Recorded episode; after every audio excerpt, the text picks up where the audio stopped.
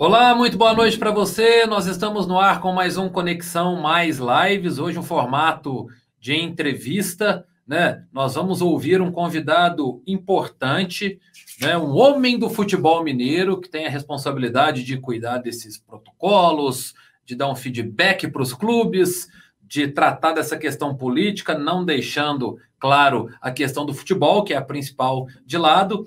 Então, hoje eu estou aqui ao lado do presidente da Federação Mineira de Futebol, Adriano Aro. Presidente, muito obrigado, uma ótima noite para o senhor. Muito obrigado por participar é, dessa entrevista conosco aqui na Rede Mais, tá bom?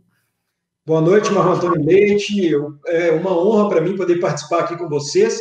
Espero que eu possa, de alguma maneira, contribuir aí com alguma informação ou esclarecimentos úteis sobre o nosso futebol. Eu agradeço mais uma vez o convite e essa possibilidade de participar aqui do programa.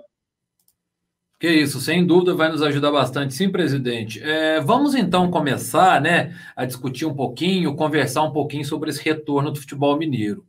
É, a gente lembra que há uma semana, 15 dias no máximo, teve uma resposta negativa para o retorno do futebol no dia 26 de julho, que foi a data né, que a federação estipulou para o início lá atrás. E agora, esse retorno positivo, é, o que, que houve de mudança nesse período, presidente, para viabilizar de fato o retorno da primeira divisão no dia 26 de julho?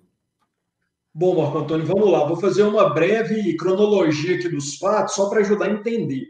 É, quando nós tivemos as primeiras notícias da pandemia, a Federação Mineira de Futebol começou a monitorar o cenário.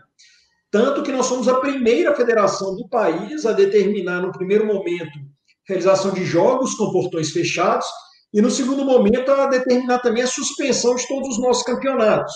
E nós fizemos isso com base numa orientação do Ministério da Saúde Federal é, houve a emissão de, uma, de um comunicado né, para que todos os eventos esportivos de grande porte fossem realizados com portões fechados e, posteriormente, a mesma sinalização para que eles fossem suspensos. Então, nós prontamente procuramos